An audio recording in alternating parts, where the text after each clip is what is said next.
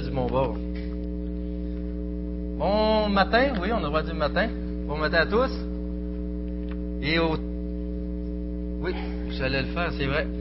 Si euh, vous êtes ce matin, bien que je marmonne des fois, on a M. Ozenski qui est volontaire en arrière pour traduire.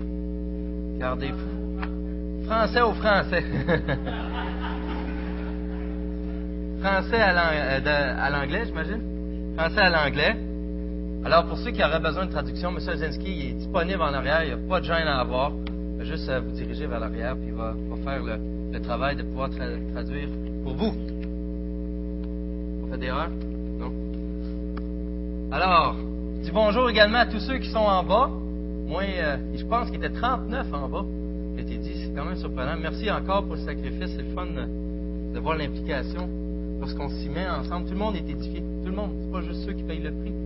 On en bénéficie tout le monde ensemble. Alors, quoi de plus beau ce matin si on pourrait parler d'un texte comme la transfiguration de Jésus? Ça serait excellent. Ça serait beau. Un texte qui est quand même difficile, malgré ce qu'il a de l'air à, exprimer, mais qu'on peut voir directement Jésus dans sa gloire d'une manière spéciale. Et Dieu m'a mis à cœur de prendre un texte, à mon avis, un peu plus difficile, le genre de texte où tu veux aller voir des commentaires sur Internet? Et il n'y en a pas. Euh, alors, ça a été une grâce pour moi de pouvoir amener avec vous. On va se tourner ensemble dans Marc 1, 21 à 28. Et en commençant, savez-vous qu'avant avant Adam et Ève, avant la création, il y avait Dieu, et qu'est-ce que Dieu a fait? Il l'a créé, vous allez me dire, mais comment il l'a fait? Avec la parole. Là, on lit les débuts de la Genèse, ça revient dix fois, si je ne me trompe pas. Dieu dit. Dieu dit. Dieu dit. Dieu dit. Je ne ferai pas les dix fois, mais vous avez une idée. Dieu dit. Et quand Dieu dit, qu'est-ce qu'il fait après? Il regarde, il observe. Il dit que c'était. Ça agit, ça fonctionne. Quand Dieu dit, ça arrive. C'est une équation mathématique directe une fois, j'ai réussi de quoi en maths. Alors Dieu dit, et ce matin, on a la grâce ensemble de tourner dans la parole de Dieu. La parole de Dieu. De ce Dieu, lorsqu'il dit, ça arrive. Ce Dieu qui transforme. Ce Dieu qui a ce pouvoir. Et ensemble, on va lire Marc 1. Marc 1, mais je finisse par tomber dedans. Marc 1, 21 à 28. Je lis dans la version second 21. Vous savez, ceux qui me connaissent, à quel point je l'aime. Mais pour être sincère, ce matin, ceux qui ont la version Sommeur vont être bénis. Je crois que le texte est vraiment bien adapté. Ils se rendirent à Capernaum. De le jour du sabbat, Jésus entra dans la synagogue et se mit à enseigner. On était frappé par son enseignement, car il enseignait avec autorité, et non pas comme les spécialistes de la loi. Il y avait dans leur synagogue un homme qui avait un esprit impur. Il s'écria Ah, que nous veux-tu, Jésus de Nazareth? Es-tu venu pour nous perdre? Je sais qui tu es, le Saint de Dieu. Jésus le menaça en disant Tais-toi et sors de cet homme. L'esprit impur sortit de cet homme en le secouant violemment et en poussant un grand cri. Tous furent si effrayés qu'ils se demandaient les uns aux autres Qu'est-ce que ceci? Quel est ce nouvel enseignement? Il commande avec autorité même aux esprits impurs, ils lui obéissent. Et sa réputation gagna aussitôt dans toute la région de la Galilée.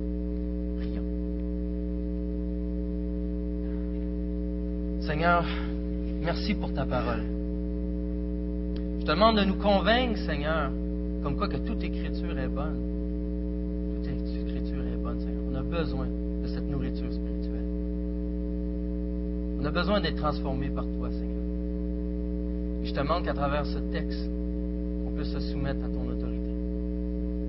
Qu'à travers ce texte, Seigneur, qu'on puisse voir ta grandeur, qu'on puisse voir ce Dieu saint qui a pourtant tout donné pour, qu'on puisse être avec lui. Alors, Seigneur, bénis ta parole et bénis chacun de nos cœurs ce matin. En nom de Jésus compris. Amen. Alors, comme on le voit, mettre un peu mise en contexte, Jésus arrive à Capernaum et dès qu'il peut, dès le jour du sabbat, le samedi, il rentre dans la synagogue. Capernaum, c'est une région très prospère dans la Galilée, hein. autant économiquement qu'au niveau des échanges commerciaux. Donc, il y avait également beaucoup de gens différents. Il y avait des juifs, il y avait des gentils ou des non-juifs, et ça leur permettait euh, à Jésus d'annoncer la bonne nouvelle à plusieurs types de personnes, plusieurs sortes de gens aussi qu'il pouvait rencontrer. Donc, ils vont dans la synagogue et Jésus se met à enseigner. Bien que l'origine des synagogues est discutée, il semble qu'il y a beaucoup de Juifs qui, depuis l'exil des Juifs, commencé à avoir des synagogues parce qu'ils ne pouvaient pas se rendre au temple. Donc les synagogues sont comme devenues des endroits où ce qu'on, euh, il était une genre d'école, où ce que c'était une place également où ce qu'on pouvait avoir un culte. Donc il y a eu plusieurs villes où ce que on a construit des, des, synagogues. Mais il est clair que c'était un endroit de prière et d'adoration. Il y avait une forme de hiérarchie aussi dans les synagogues. Il y avait un chef, un chef de synagogue. Et ce qu'on y faisait, souvent, on lisait les Écritures, la loi, les prophètes. Et ensuite, il y avait un temps où on pouvait partager le texte qui venait d'être lu. Tous les hommes juifs pouvaient partager.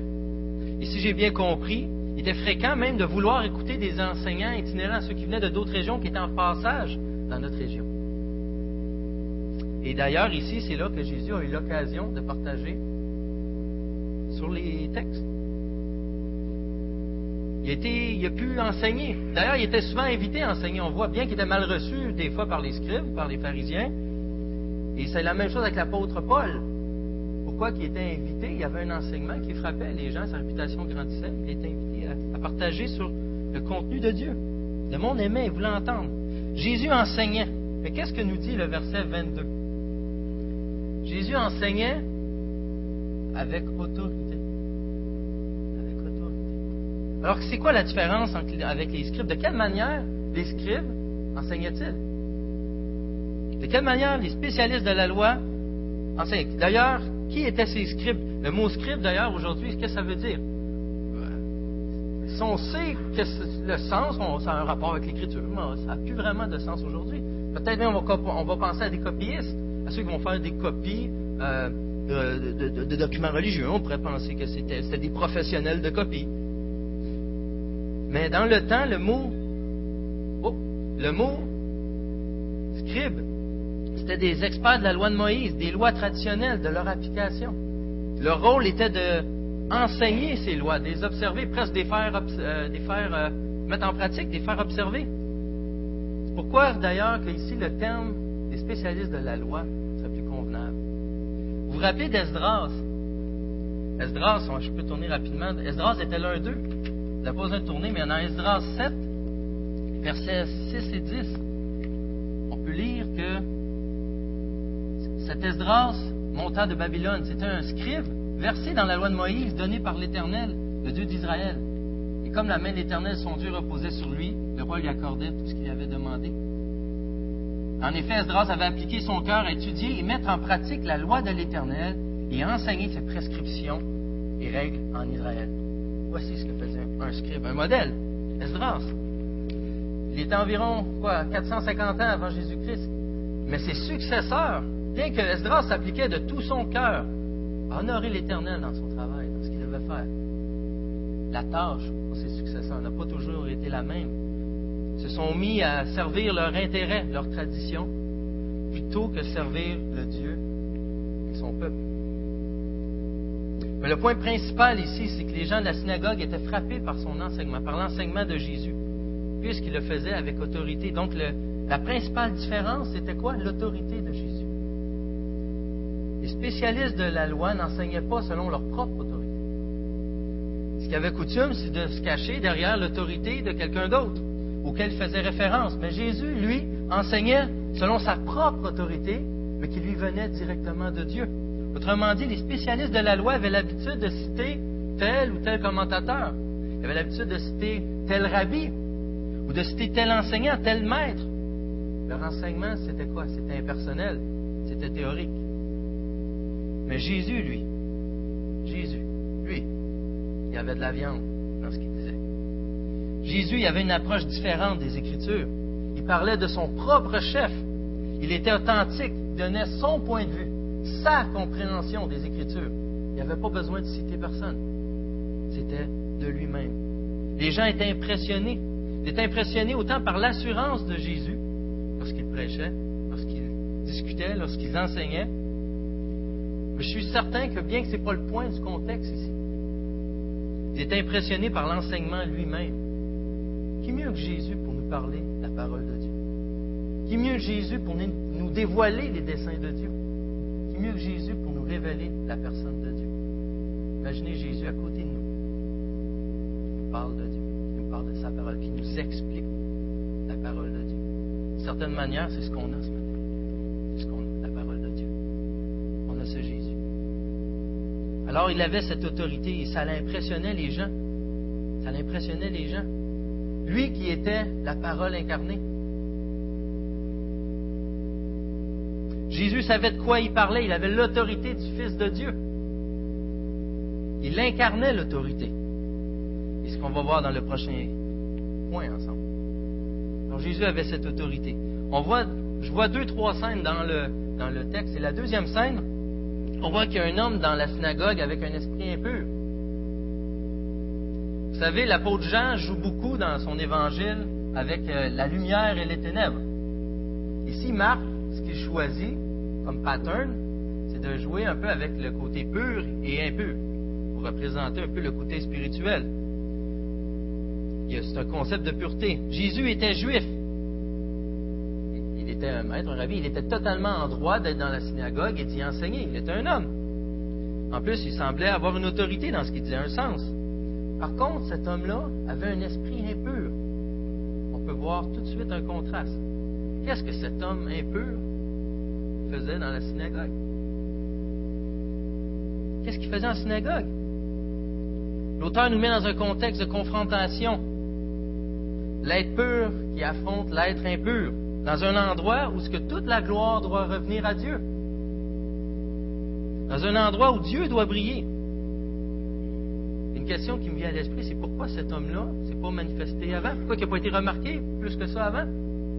Pourquoi entendre l'enseignement de Jésus? Qu'est-ce qui a changé? En réalité, toute cette confrontation repose sur un but. La vraie bataille est pour savoir qui a la plus grande autorité bataille savoir qui a la plus grande autorité. C'est qui le boss? Mais c'est plus que juste une question de combat de coq. C'est beaucoup plus que ça. Ici, s'affronte Jésus le pur et l'impur, les esprits du mal. C'est une forme d'autorité, c'est un contexte plus large qu'on doit aller voir. Avant la venue de Christ, le prince de la terre avait le contrôle relativement, dans le dessein de Dieu, de ce qu'il voulait faire. Mais après la venue de Christ, la venue de Christ, ça marque quoi? La fin de la captivité des âmes, des êtres humains. On peut voir versets 14 et 15, toujours dans un Jean. Après que, euh, dans, Jean, dans Marc 1, pardon. Après que Jean eut été arrêté, Jésus allait en Galilée. Il proclamait la bonne nouvelle du royaume de Dieu. Il disait, le moment est arrivé, le royaume de Dieu est proche. Changez d'attitude et croyez à la bonne nouvelle. Déjà, il y a eu une confrontation avant, il a passé 40 jours dans le désert. Jésus vient confronter directement le mal. Et là, il affirme que son royaume arrive. Il y en a qui ne sont pas contents. Il y en a qui ne sont pas contents. Ça brasse des choses. Un contexte beaucoup plus large, beaucoup spirituel. Jésus appelle un changement. Il vient mettre ses pieds dans les plates-bandes de Satan. Et Satan ne tente pas de se laisser faire. Lorsque Dieu agit, Satan s'y oppose. C'est sa nature. Il déteste Dieu. Les confrontations pour défendre leur royaume. Ayant cela en tête, c'est beaucoup plus facile de comprendre le verset 24. Verset 24. Que nous veux-tu, Jésus de Nazareth? Es-tu venu pour nous perdre? Es-tu venu pour nous perdre? Avez-vous remarqué ici que l'Esprit parle Première personne du pluriel. Parce que je sache qu'il était tout seul? Pourquoi tout à coup partir au nous? Fait qu'on remet ça dans le contexte de la confrontation spirituelle qu'il y a. Les démons, les esprits impurs par rapport à la sainteté de Dieu, le royaume de Dieu vient s'établir. Qu'est-ce que tu nous veux? A une des traductions qu'on pourrait lire, tu es venu pour nous détruire. Et non dans la version Sommeur, entre autres. Tu es venu pour nous détruire, pas seulement pour nous perdre. Qu'est-ce que ça veut dire littéralement? Ici? Qu'y a-t-il entre toi et nous? voudrait traduire d'une manière autre. Le sens, c'est qu'est-ce que tu viens faire ici? En quoi ça te regarde? Mets-toi de tes affaires. Qu'est-ce que c'est que j'ai à voir avec toi? Qu'est-ce que tu me veux? Pourquoi tu viens tout gâcher ce qu'on est en train de faire ici? L'esprit impur défie directement l'autorité de Jésus. Direct. Il essaie même de l'intimider. C'est un peu ce qui est ironique, parce que l'esprit impur, c'est exactement que par la venue de Christ, c'est son royaume à lui qui va être exterminé, qui va être détruit. Il le dit lui-même. Mets-toi tes affaires. J'aimerais rappeler une chose. Vous vous rappelez dans les Écritures, les noms sont super importants. Moïse, Dieu l'envoie, buisson ardent. Au nom de qui? Je vais faire ça? En le nom de qui? Sous quelle autorité? Je vais m'avancer pour faire ces choses? On peut se rappeler aussi au chapitre 5 dans Marc où que Jésus fait une autre une exhortation, un autre exorcisme. Il demande son nom. Quel est ton nom? Mon nom, c'est Légion, car nous sommes nombreux. Les noms avaient un sens. Il y a une autorité attachée à un nom. Quand on dit au nom de Jésus, pourquoi on prie au nom de Jésus? Pourquoi on fait les choses au nom de Jésus? Il y a une autorité attachée à un nom. Dans le monde de l'occultisme, le fait de nommer un être en soi, c'est une façon de prendre l'autorité sur lui. Dans notre texte ce matin, l'Esprit pur essaye d'intimider Jésus en le nommant. Toi, Jésus de Nazareth, je te connais, je t'ai cerné, je sais Jésus, il veut démontrer qu'il peut l'affronter. Il veut prendre autorité sur lui. Le démon reconnaît pourtant que leurs intérêts sont vraiment opposés. Qu'y a-t-il entre nous et toi? Il sait que Jésus veut détruire le règne de Satan. Le démon va pousser l'affront un peu plus loin, mais en disant une vérité. Je sais qui tu es. Tu es le Saint de Dieu. Dans certaines traductions, tu es le Saint envoyé de Dieu. Il clame devant tous Jésus, c'est le Messie. Il révèle la plus profonde identité de Jésus, sa divinité. L'être impur désire peut-être, en ce moment précis, d'intimider Jésus. Il essaye de le déstabiliser. Il espère peut-être que la foule va avoir une réaction hostile par rapport au fait qu'il se prend pour le Messie. C'est pourquoi il va être crucifié plus tard. Jésus dérange par sa présence, par son message inhabituel, son autorité qui remue, des foules. Est le Messie, celui dont la parole libère du péché, dont celui dont la parole, la parole, simplement la parole, libère de toute emprise.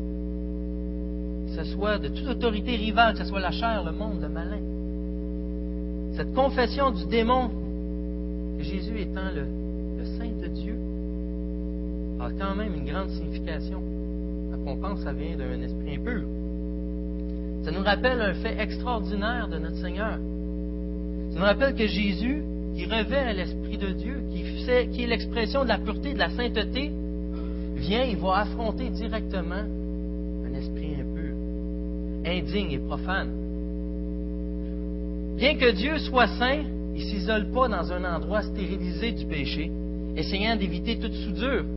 Parce que Dieu n'est pas seulement saint, il est saint. Dieu n'est pas seulement saint, il est saint. Ce que je veux dire par là, c'est que la sainteté n'est pas seulement un état de Dieu. Présentement, il est saint. La sainteté est un attribut de Dieu. La sainteté, c'est Dieu.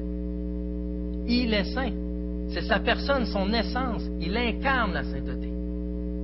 ça lui est impossible de ne pas être saint. C'est pour une des raisons pourquoi il ne peut pas pécher. Il est incompatible avec ce qui est profane. Il est saint. Il y a automatiquement une confrontation lorsqu'il tombe avec de quoi de profane. Automatiquement. C'est contre sa nature. Seulement, ce Dieu saint est venu pour enlever le péché du monde, pour délivrer de la souillure, pour purifier. Ce n'est pas le Dieu qui se cache. C'est le Dieu qui se, qui se révèle et qui délivre, qui vient à la rencontre du profane pour le rendre saint, qui nous rend pur en Jésus-Christ, puisque le Saint de Dieu est mort, il est ressuscité sur cette terre, il a revêtu notre saleté, notre profanité, pour nous remettre et revêtir de sa sainteté à lui. Jésus, c'est le Saint de Dieu.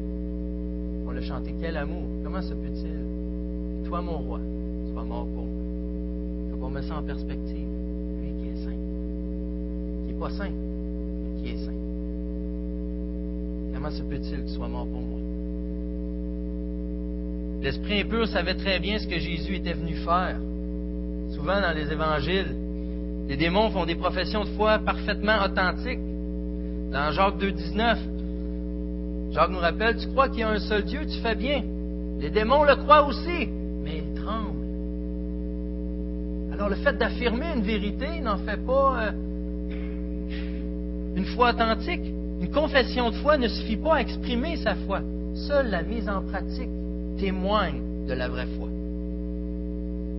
C'est sans doute aussi pour ça que Jésus fait taire le démon de suite après. Bien qu'il déclare un fait véridique, Jésus n'a pas à accepter le témoignage d'un démon, même s'il est véridique. Surtout que ça aurait comme conséquence un peu de s'associer à cette personne. C'est le genre de publicité qu'il ne veut pas avoir de cette personne-là. Ce genre de révélation qu'il ne veut pas qui vienne de la bouche d'un esprit, d'un démon. Il ne veut pas s'afficher avec eux. C'est pourquoi il leur donne tout simplement l'esprit mauvais de se taire et de sortir de l'homme. Les versets 25 et 26. Jésus le menaça en disant Tais-toi et sors de cet homme. L'esprit impur sortit de cet homme en le secouant violemment et en poussant un grand cri.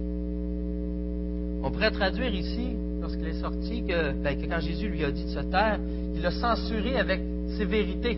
D'ailleurs, certaines traductions qui le traduisent un peu dans ce sens-là. Avec sévérité. Jésus a une autorité immédiate, grande, efficace et puissante. Il l'exerce encore une fois. Il a le pouvoir de censurer. Et qu'est-ce que Jésus dit? S'accomplit. Jésus dit quelque chose, ça arrive. Quand il ordonne, ça arrive. C'est la parole de Dieu. Il a toute autorité. Quand Dieu parle, ça arrive. Au verset 27, tous furent si effrayés. Ils se demandaient les uns aux autres, qu'est-ce que ceci? Quel est ce nouvel enseignement? Il commande avec autorité même aux esprits impurs? Ils lui obéissent. Ici, le sens d'effrayer est vraiment stupéfait, encore comme dans la version Summer. Ils sont stupéfaits. Ils étaient impressionnés, mais ils étaient mal à l'aise en même temps, devant une démonstration d'une telle puissance. Ils n'avaient pas nécessairement peur, il n'y avait pas une crainte incroyable. Souvent, Marc mentionne dans son évangile à quel point Jésus provoque l'émerveillement. Ça revient, je crois, à 18 reprises. Jusqu'à présent, les gens dans la synagogue étaient émerveillés, étaient abasourdis par l'enseignement, par l'autorité de l'enseignement de Jésus. Parce qu'ils n'étaient pas comme les spécialistes de la loi. Mais maintenant, les gens sont émerveillés de l'autorité de Jésus, mais non seulement au niveau de la connaissance, mais au niveau de la pratique. Quel est ce nouvel enseignement? Mais pourquoi sont si émerveillés? Pourquoi sont stupéfaits devant l'exorcisme de Jésus? Ce qui me permet d'ouvrir deux parenthèses ce matin. La première, j'aimerais préciser, juste en passant, je vais tourner en 2 Corinthiens 6. 2 Corinthiens 6, 15 et 16. En effet, quelle relation y a-t-il entre la justice et le mal? Ou qu'y a-t-il de commun entre la lumière et les ténèbres? Quel accord y a-t-il entre Christ et le diable? Quel part le croyant a-t-il avec l'incroyant? Quel rapport peut-il y avoir entre le temple de Dieu et les idoles? En effet, vous êtes le temple de Dieu vivant. Ce que j'aimerais mentionner, c'est qu'il est impossible à un chrétien d'être possédé. Il est impossible à un chrétien d'être possédé. Incompatible. L'Esprit de Dieu habite un chrétien c'est incompatible. Quel lien peut-il y avoir? Vous êtes le temple de Dieu. Et ma deuxième parenthèse, si on assisterait à un exorcisme aujourd'hui, comme ça le cas, Jésus est devant nous, on aurait toutes les raisons du monde d'être stupéfait, d'être abasourdi, d'être surpris, d'être émerveillé, de trouver ça étrange en même temps. Tout d'abord parce qu'il y a peu de sujets qui sont aussi tabous dans nos assemblées que celui des démons et des anges. Et pourtant, combien de fois dans la Bible, Jésus et ses disciples, les apôtres, confrontent Pourquoi ça aurait disparu aujourd'hui? Beaucoup disent que dans la Bible, on parlait de possession démoniaque et qu'en réalité, la personne souffrait d'une maladie mentale. Mais pourtant, on peut voir au verset 32 à 34 qui fait complètement la différence entre les deux. On y amena tous les malades et les démoniaques. Il guérit beaucoup de personnes qui souffraient de diverses maladies et chassa aussi beaucoup de démons. Il y a des causes, qu'il y a des maladies, qu'il n'y a aucune question de démons en même temps. Satan et ses démons existent réellement. Mais cependant, j'en conviens, des fois, on a un peu de paranoïa dans certains milieux, des fois dans le nôtre aussi. On voit des démons partout. C'est un sujet délicat. Mais ce qu'il faut retenir, c'est que la question des anges et des démons ne doit pas être le sujet de nos recherches. On doit retenir que ça ne doit pas devenir nos centres d'intérêt. Parce que tout comme Jésus, notre mandat est d'annoncer la bonne nouvelle du royaume de Dieu. De garder les yeux fixés sur Dieu, de rechercher sa face. C'est ça qui est important. C'est ça qui est important. Avoir les yeux à la bonne place. On doit annoncer qu'il y a une délivrance des, des ténèbres. Pas créer une crainte ou une peur. Une délivrance du monde impur. On doit glorifier la lumière de Dieu. Et non encourager les ténèbres. Fin de la parenthèse. Aujourd'hui, si nous assistions à l'exercice de Jésus, il y aurait vraiment de quoi être stupéfait. Ça ne fait pas partie de notre quotidien, c'est peut-être bien dans un sens. Hein. Mais ça n'en était pas exactement de la même manière dans le temps de Jésus. Pas parce qu'il confrontait ça tous les jours. Parce que l'exorcisme n'avait rien de nouveau dans le judaïsme. Rien de nouveau. Il y avait des exorcismes professionnels. On voit dans Acte 19, 13 dans, Acte 19, 13, c'est littéralement euh, dit. Acte 19, 13. Quelques exercices juifs ambulants essayèrent de prononcer le nom du Seigneur Jésus sur ceux qui avaient des esprits mauvais. Je vais y revenir au texte euh, plus tard. Contrairement à ces exorcismes, Jésus, lui, il avait besoin d'aucune incantation magique. Il n'avait pas besoin d'invoquer aucun nom. Il n'y avait pas besoin de faire aucun rite. Qu'est-ce que Jésus a fait? Il a parlé. Par l'autorité de sa simple parole. Quand Dieu parle, tout arrive, comme il le dit. Le miracle a suscité un grand étonnement. Pour la foule, constater qu'un homme peut chasser un démon simplement par sa parole, il y avait de quoi être stupéfait.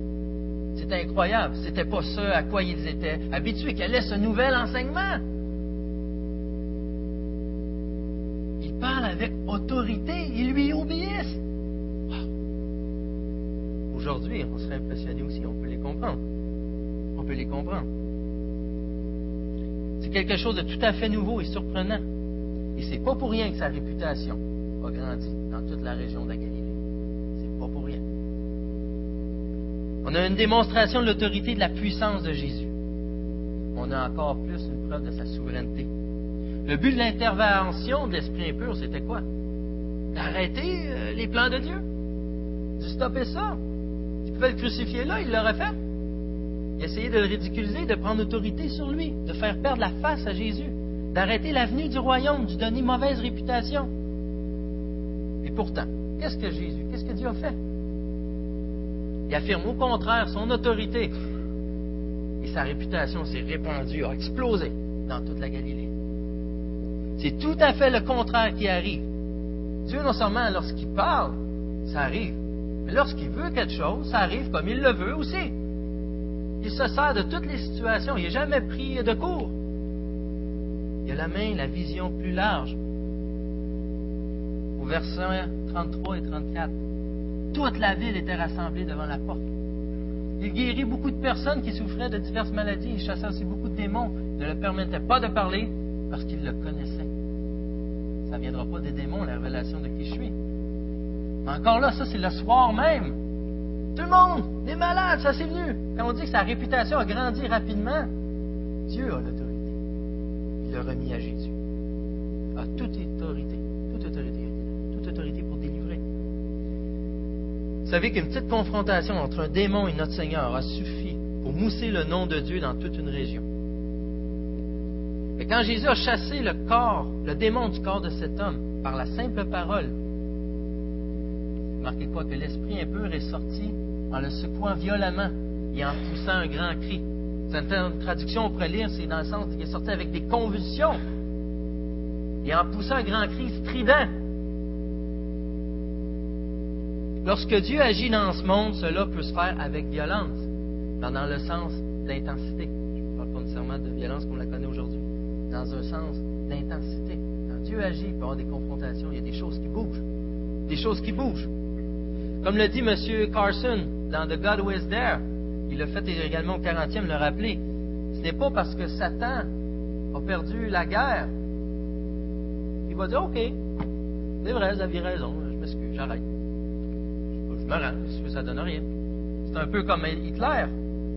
Après le débarquement de Normandie, c'est pas parce que c'est fini que tout le monde jette les larmes et ça finit là. Non.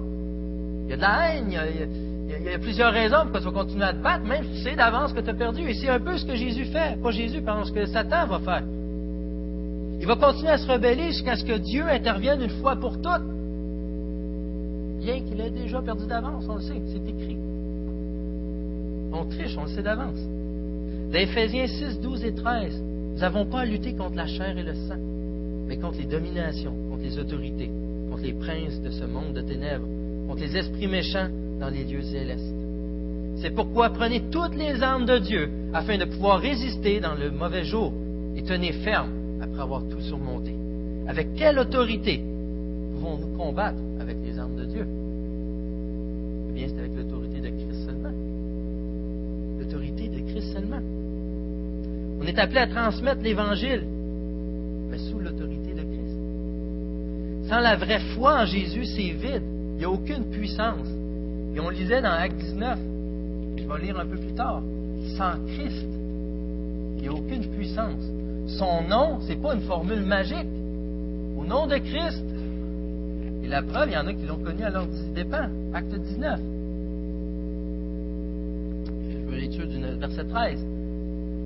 On avait commencé quelques exorcistes juifs ambulants essayant de prononcer le nom du Seigneur Jésus sur ceux qui avaient des esprits mauvais. Ils disaient Nous conjurons par le Jésus que Paul prêche. C'est assez personnel. Ceux qui faisaient cela étaient sept fils de Xéva, un, juif, chef des prêtres. L'esprit mauvais lui répondit Je connais Jésus et je sais qui est Paul. Mais vous, qui êtes-vous Alors l'homme qui avait l'esprit mauvais se jeta sur eux, les maîtrisa tous et les maltraita de telle sorte qu'ils s'enfuirent de cette maison nus et blessés. Et cela fut connu de tous les habitants d'Éphèse, juifs et non-juifs. La crainte s'appara de tous et de tous et on célébra la grandeur du nom du Seigneur Jésus. Et après les gens disent confesser. Alors, Jésus-Christ, c'est pas une formule magique. C'est pas une formule magique. Nous sommes appelés à transmettre l'Évangile. L'autorité Jésus, quand on dit que c'est au nom de Jésus pour ceci ou pour cela, ça passe d'abord par une relation personnelle avec lui. La puissance, c'est la parole de Christ à travers nous, et non notre parole. C'est la parole de Christ. C'est Jésus qui est le centre d'intérêt hein, dans la synagogue. Parce qu'il dit, parce qu'il l'a fait. Qu'a de l'air nos réunions, qu'a de l'air notre Église, Christ est au centre. Qu'a de l'air nos prières. Quelle puissance en dégage. Que vaut ces paroles, que vaut nos actions, si Christ n'est pas là. La foule s'est posé quelques questions à la fin du récit. Ils discutaient entre eux. Si effrayés qu'ils se demandaient les uns aux autres Qu'est-ce que ceci? Nouvel enseignement On peut se l'appliquer. Qu'est-ce que ça veut dire pour moi? Qu'est-ce que ceci? Qu'est-ce que je fais avec cette autorité de Jésus? Rappelons-nous que la sainteté de Dieu amène à de fortes réactions. C'est impossible de rester insensible face à la parole de Dieu, face à l'autorité de Dieu. La parole de Dieu interpelle, ou elle guérit, ou elle confronte. Il y a trois manières de répondre à cette question matin. Qu'est-ce que ça veut dire pour moi? Qu'est-ce que je fais avec cette autorité de Dieu? Trois manières de répondre. On peut répondre comme l'esprit impur. Face à l'autorité de Jésus, on dit Qu'est-ce que tu viens faire dans mes affaires? Je suis bien au là. Pourquoi tu viens me déranger? Qu'y a-t-il entre moi et toi? Tu n'as pas un mot à dire dans ma vie? Je suis bien comme c'est là. Bien, si c'est ton cas, c'est le même sort que l'esprit impur. Que tu le veuilles ou non, l'autorité de Christ, elle est complète, elle est absolue, elle est sur toi aussi. Il règne.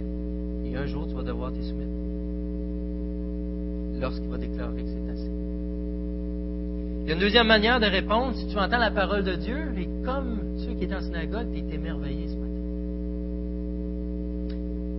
Mais tu n'y crois pas nécessairement encore. Tu souhaiterais, par contre, que ça soit vrai. Tu souhaiterais que ce Dieu saint soit si accessible. Tu souhaiterais que ce Dieu-là t'ait aimé assez pour venir te livrer de toute arrogance même envers lui. C'est vrai qu'il peut changer un cœur, c'est vrai qu'il est si précieux. Mais je t'encourage ce matin d'aller voir un peu plus loin, d'aller voir quelqu'un qui connaît réellement Christ, qui suit ardemment.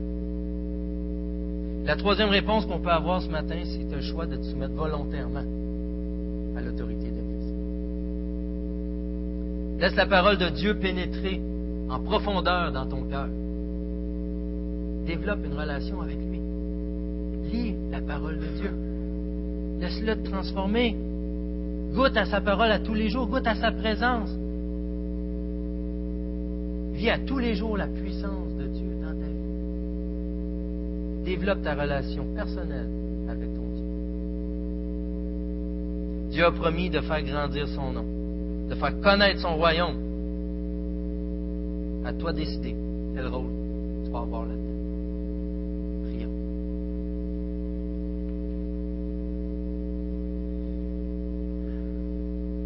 Seigneur, nous sommes si faibles.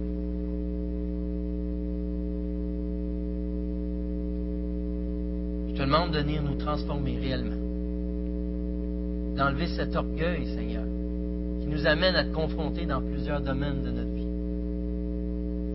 Seigneur, on ne veut pas être des scribes qui parlent sans connaissance de ta personne, qui parlent sans connaissance réelle de tes Écritures, qui ne vivent pas ta parole. Alors, Seigneur, tout simplement, viens à notre secours. On reconnaît ta sainteté, Seigneur. On sait que tu as toute autorité. Et on te demande de venir reprendre ta place, ton autorité, là où on essaie de la garder. Et dans le puissant nom de Jésus-Christ, qui nous aime tant.